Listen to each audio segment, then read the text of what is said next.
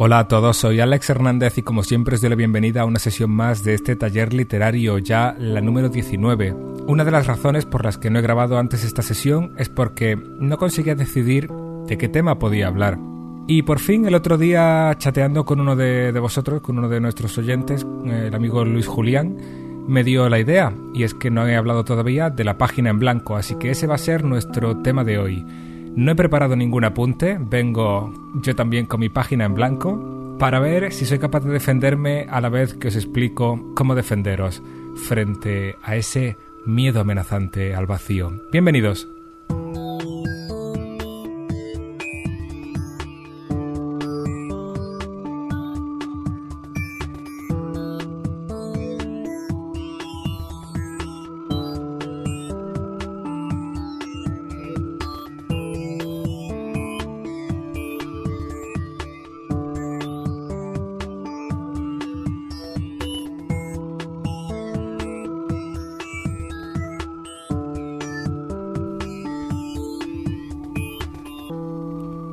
Quizá tendría que haber empezado por aquí, ¿no? Haber hablado primero de cómo poner esa primera página en la palabra, esa primera frase, ese primer párrafo.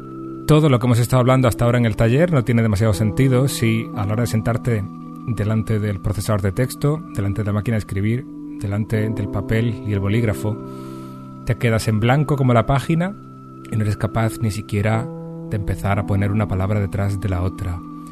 Ese es el síndrome de la página en blanco, ese es el miedo que tenemos a veces todos los escritores de querer forzarnos a escribir y no saber por dónde empezar. Pero en realidad el problema de la página en blanco no es un problema único, son varios. Hay quien dice que le gustaría escribir, pero no se le ocurre ninguna idea, no sabe sobre qué escribir, así que no empiezan por ningún sitio y lógicamente no llegan a ninguna parte. algunos de nosotros a veces nos pasa justo lo contrario, y es que tenemos tantas ideas en la cabeza que no sabemos sobre qué escribir y al final no escribimos ninguna.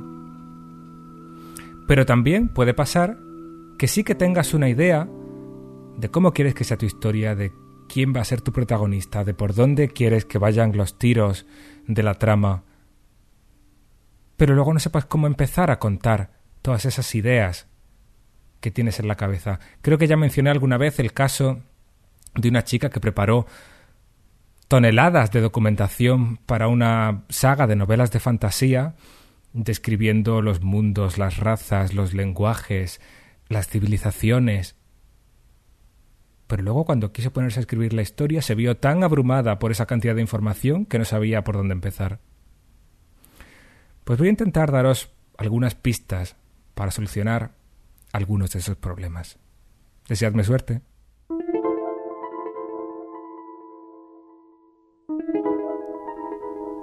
El consejo que voy a dar ahora es muy fácil de decir, pero puede no ser tan fácil de hacer.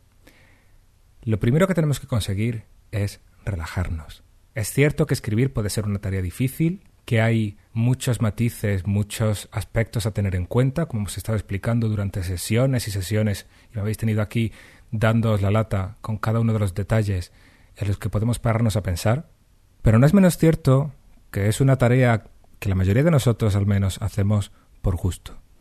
Así que lo primero que hay que hacer es relajarse y plantearse que lo estamos haciendo para disfrutar y no para sufrir con el esfuerzo. Y para conseguir ese grado de comodidad, ese sentirnos a gusto con nosotros mismos, hay que tener en cuenta algo que a veces olvidamos, y es que la escritura también se consigue a base de ensayo y error.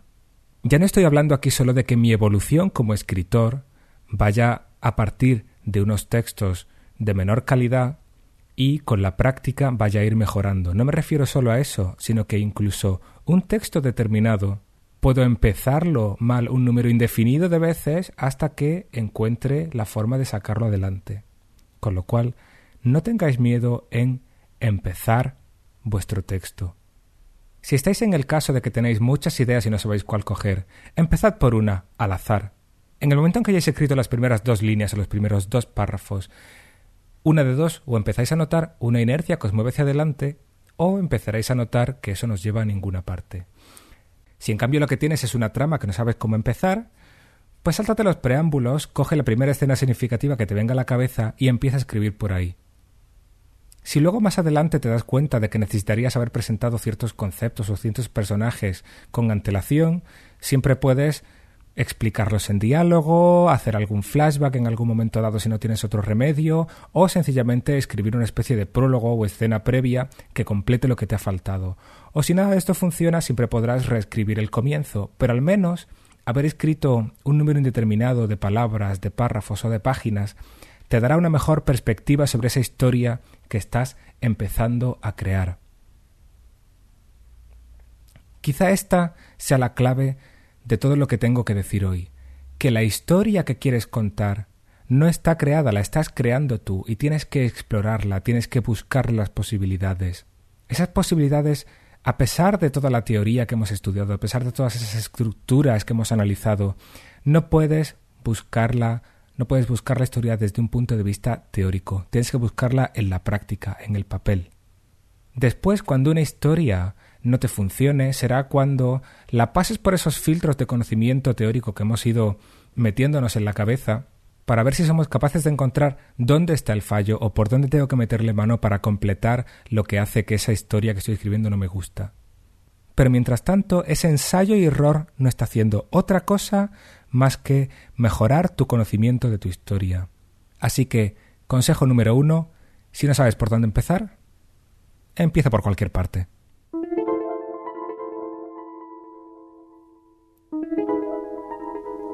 Cada cosa que explicamos en el taller, además de una herramienta, puede ser un arma de doble filo, porque puede ayudaros a pulir vuestros textos, pero puede bloquearos al querer controlar demasiado cada aspecto de vuestra historia. El ensayo y error del que acabo de hablar también tiene una doble cara, también tiene un lado oscuro. Y en este caso hablo desde la experiencia porque llevo unos meses que no hago nada más que recomenzar mis textos. Tengo en la cabeza una novela, un mundo de fantasía muy pensado, la trama esbozada también, el protagonista muy claro, su objetivo, su conflicto, su drama también los tengo clarísimos. Tengo una escena inicial perfecta en la cabeza. De hecho, hay una especie de prólogo escrito con el que sí estoy contento. Pero ahora intento que empiecen a pasar cosas y ese capítulo 2 lo he escrito entero pues seis veces. O sea, cada vez que lo acabo lo releo a los pocos días, no me gusta. Y encuentro un nuevo enfoque que creo que va a ser el correcto porque me va a ayudar mejor a presentar el mundo o los personajes o cualquier otro aspecto teórico de tantos que quiero controlar. Así que me quedo con la idea de lo que he escrito, sí, pero empiezo el texto de cero y vuelvo a escribir otras cinco o diez páginas de capítulo 2.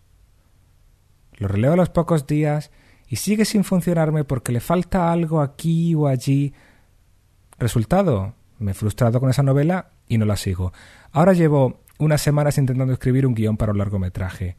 Me pasa lo mismo, tengo la idea muy clara, los personajes, pero he escrito el comienzo cinco veces. Por fin hoy, esta mañana, he escrito ya algo más, unas trece páginas o algo así, y espero, cruzo los dedos, toco madera, espero que este principio me funcione o por lo menos me permita seguir adelante. ¿Cuál es el problema de recomenzar una y otra vez? Que nunca llego a ninguna parte. El comienzo perfecto seguramente no lo voy a saber hasta que tenga escrito el final. Una vez que ya tenga toda la estructura escrita, desarrollada, con los eventos concretos que van a pasar, no la idea vaga que tengo en la cabeza o la idea concreta que tengo en la cabeza, sino los hechos ya puestos a prueba al hilvanarlos uno detrás de otro en mi trama. Entonces es cuando voy a ser capaz de volver al principio y darme cuenta de sus carencias y de sus virtudes. Cuando tengas un principio que no te convenza, como he dicho hace un momento, considéralo ensayo y error y empieza de nuevo. Pero no te permitas la licencia de comenzar de nuevo indefinidamente. Si llega ese caso, haz como yo y fuérzate a seguir hacia adelante. Esa es, por ejemplo, una de las grandes ventajas de esta gran locura de la que os he hablado muchas veces del NaNoWriMo o NaNoWriMo, de escribir una novela entera en un solo mes. ¿Qué es lo bueno? Que no tienes tiempo de mirar atrás. Después, cuando ya has terminado, cuando el mes ha pasado, entonces puedes mirar lo que has escrito, retocarlo, repasarlo, borrar fragmentos enteros o mandar toda la idea a tomar viento porque sencillamente crees que no era una buena idea para contar una novela, pero el aprendizaje no te lo quita nadie y eso que has escrito está ahí. Y es una medalla que te puedes colgar aunque no estés contento con el resultado. Has escrito una novela en un mes. Eso no lo vamos a conseguir nunca si por culpa del ensayo y error y de nuestra inseguridad seguimos reescribiendo y puliendo y perfeccionando siempre el mismo fragmento. Hay que mirar hacia adelante.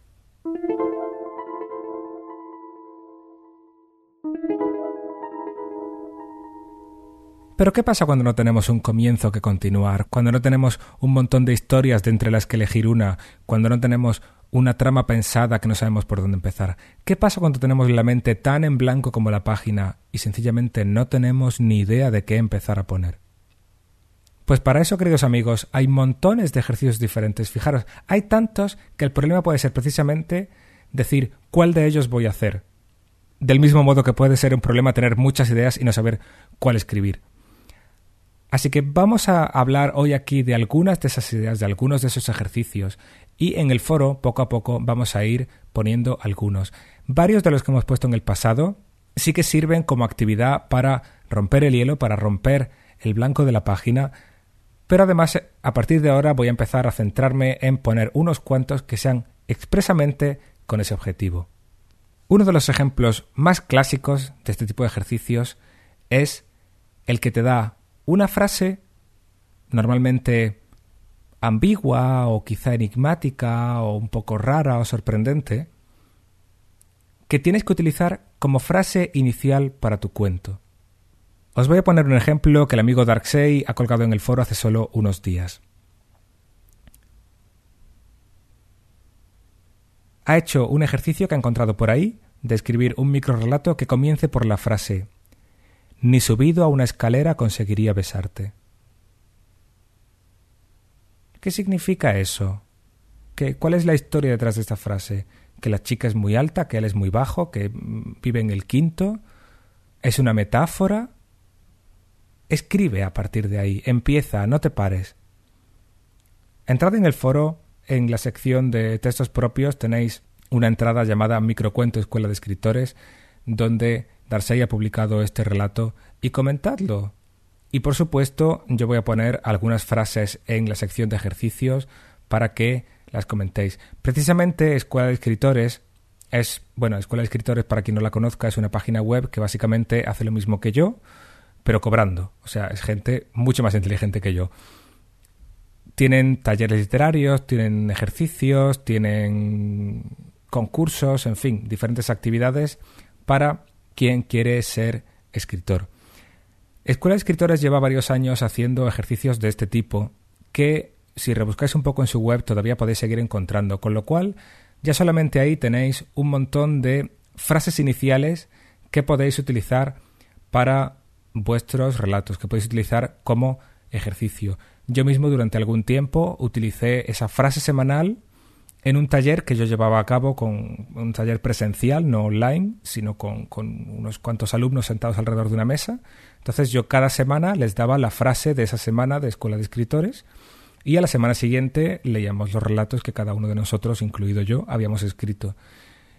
Con el tiempo, releyendo algunos de los relatos de, de aquella época, me sigo encontrando cosas interesantes, que quizá como texto en sí no valgan gran cosa, pero que como idea Aún hoy me sigo encontrando ideas que me gustaría explorar en más profundidad. Hace poco había un concurso para microrelatos de terror en, La Vanguardia, en la página online, y encontré un par de microrelatos de terror que yo había escrito en esa época, los mandé, y me gustaron mucho y me quedé dándole vueltas y había detrás de cada uno de ellos había una pequeña película de terror que yo podría desarrollar y podría convertir en todo un largometraje, porque realmente de estos ejercicios tan fugaces no siempre, claro, pero a veces surgen pequeños destellos de brillantez. Ya no hablo de mí, hablo de vosotros, hablo del ejercicio. Pueden surgir pequeños destellos de brillantez que quizá incluso en el momento no seamos capaces de apreciarlos, pero que no dejan de ser una chispa de creatividad espontánea que ha quedado plasmada en la página para que la lean vuestros amigos, para que la colgáis en un foro o para que vosotros mismos releyéndola cinco años después os deis cuenta de que ahí tenéis el material que estabais buscando para vuestra gran novela. Otro ejercicio que se hace a veces es proporcionar un grupo de palabras, tres, cinco, sin aparente conexión entre sí, y dejar que sea la imaginación del, del escritor la que establezca las conexiones. Hay que escribir una historia que contenga todas esas palabras. Personalmente no es uno de mis ejercicios favoritos porque quien elige las palabras suele buscarlas totalmente inconexas entre sí, de tal forma que obligar a que las palabras hipopótamo, mm, cometa y fondo de inversión estén todas en el mismo relato acaba resultando absolutamente forzado y absurdo, sin ninguna coherencia. Pero como ejercicio, pues a alguna gente le funciona y si lo que quieres escribir es surrealismo, pues quizá sea tu ejercicio predilecto. Propondremos algún ejercicio de estos en el foro, pero también puedes hacértelo tú mismo. Coge un diccionario, ábrelo, señala un punto al azar, coge esa palabra, vete a otra página, coge otra palabra distinta y elige así, pues, un número que determines de antemano. Si quieres, tira dos dados a ver si te sale un 4 o un 8 elige ese número de palabras y oblígate a escribir un cuento de, pongamos, dos páginas que las contenga todas.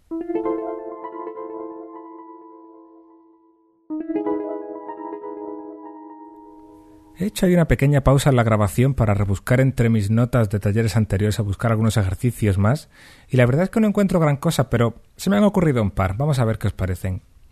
Centraos, por ejemplo, en uno de los aspectos teóricos de los que hemos hablado hasta ahora. Y escribid una historia centrada en eso. Por ejemplo, escribid un relato que no tenga ni una sola línea de diálogo. O al contrario, escribid una historia que sea exclusivamente diálogo, pero atención, que estén pasando cosas, es decir, que entendamos a través de las palabras de los personajes lo que está pasando sin necesidad de que un narrador nos lo esté diciendo. ¿Qué os parece eso como ejercicio? O si cogemos, por ejemplo, el tiempo, pues podemos intentar escribir una historia que transcurra en tan solo 10 segundos. O intentar escribir una historia contada desde atrás hacia adelante, es decir, volviendo en el tiempo hacia atrás, como en la película Memento, que por cierto si no la habéis visto os la recomiendo encarecidamente. Lo mismo se puede decir de cualquier otro de los aspectos teóricos que hemos visto. Forzaos a escribir un relato en primera persona, forzaos a escribir un relato autobiográfico, de los que hablamos en la última sesión, forzaos a escribir un relato con narrador omnisciente, o con un protagonista pícaro, estos que son malvadillos, pero tienen un corazón de oro en el fondo. Elegid alguno de esos aspectos teóricos e intentad explorarlo, a ver dónde os lleva. Otro ejercicio diferente. Coged el periódico o entrad en Internet o abrid eh, IMDB, Internet Movie Database, o mm, vuestra página de cine favorita. Buscad una breve reseña de una película que no hayáis visto, es decir, el resumen del argumento en dos líneas, lo que suele venir, por ejemplo, en el periódico, en la página de la cartelera de los cines. Y ahora escribid vosotros esa historia. Es decir, sobre esa brevísima idea que os han dado, pensad vosotros qué podría ocurrir en esa película si la hubierais escrito vosotros. Pero vuelvo a lo del principio, no empecéis a leer todas las reseñas de toda la página del periódico para pararos a pensar cuál de las historias voy a elegir, cuál de las películas voy a escribir. No hay que cerrar los ojos, apuntar a la página con un dedo, pum, y decir, esta me ha tocado. Porque si empezáis a darle vueltas, volvemos al problema de antes. Acabas con demasiadas historias y no sabes en cuál centrarte. El ejercicio consiste precisamente en coger una y hacer esa. En fin, en el foro iremos colgando nuevos ejercicios que se nos vayan ocurriendo, pero antes de irme os voy a dejar hoy una última tarea o un último consejo para ayudaros a romper el blanco de la página. Confiad en vuestra intuición. Seguid vuestra intuición. Cuando yo hacía teatro, perdonad ahora que cuente batallitas de abuelo, cuando yo hacía teatro y estudiaba interpretación, una de las cosas a las que había que prestar más atención era hacer consciente lo inconsciente, es decir, todos nos movemos de una forma determinada sin prestar la atención a cómo son nuestros gestos, todos respiramos sin prestar la atención a cómo es nuestra respiración, lo hacemos de forma automática, caminar, gesticular. Todas esas cosas encima de un escenario tienen que tener una técnica, un control, porque deben estar orientadas a producir una impresión sobre el público. Es decir, que la técnica del actor depende mucho de fijarse en cómo realiza esas cosas que normalmente son inconscientes, hacerlas conscientes y luego, una vez pulidas y corregidas o dirigidas en la dirección que quiere el actor o el director, entonces volver a hacerlas naturales. Bien, ¿por qué os cuento este rollo? Porque como personas también tendemos a imaginar historias continuamente de forma inconsciente. ¿Cuántas veces no has salido de una película y te has quedado pensando me ha gustado, pero yo me esperaba que fuera de esta otra manera? O fíjate que había ese personaje secundario que era súper divertido o le has cogido mucho cariño y sin embargo era solo un secundario y no han desarrollado su historia. O la película acaba con teórico final feliz, se casan, viven felices y comen perdices. Pero claro, esa es la ficción. Ya hemos dicho que el autor mm, pone el final donde quiere. En realidad, que se casen es un nuevo principio. Bien, ¿por qué no coges estas cosas que a veces, pues eso, al acabar una película o al acabar una novela, se te quedan en la cabeza ahí como un run run, como un ruido de fondo, dando vueltas en tu imaginación? ¿Por qué no haces consciente ese proceso inconsciente de pensar en esos personajes? Y les escribes una historia. ¿Por qué no escribes una historia para ese secundario que te cayó tan simpático o al que le cogiste tanto cariño y que sin embargo la película no desarrolló? Puedes escribir lo que le pasó antes de esa película o lo que le pasa después cuando la película acaba. Cuando la película acaba y la pareja se casa, puedes escribir algo sobre ese matrimonio, sobre quizá cómo diez años después se divorcian o sufren una crisis o tienen su decimoctavo hijo. Aprovecha cualquiera de estas hebras que se nos quedan a veces en la cabeza. En cuanto vayas en el autobús pensando en algo y seas consciente de eh, aquí estoy dándole vueltas a algo, aquí estoy meditando sobre una idea. Apúntatela, hazte una nota mental o física en la agenda. Y cuando llegues a casa, intenta escribir esa idea. Con esto me despido por hoy. Espero que este pequeño cajón desastre de sugerencias os sea útil hoy, mañana, dentro de un mes, dentro de un año, en el futuro. Bueno, en el futuro estamos ya, va a empezar el 2010. Esto, cuando yo era pequeño, era el futuro. Bienvenidos. Espero que paséis unas felices fiestas. Nos veremos a la vuelta, nos veremos el año próximo. Mientras tanto, seguimos en el foro haciendo ejercicios, mandando consejos, comentando textos y aprendiendo cada día a escribir un poquito mejor. Muchas gracias por vuestra atención y hasta el año próximo.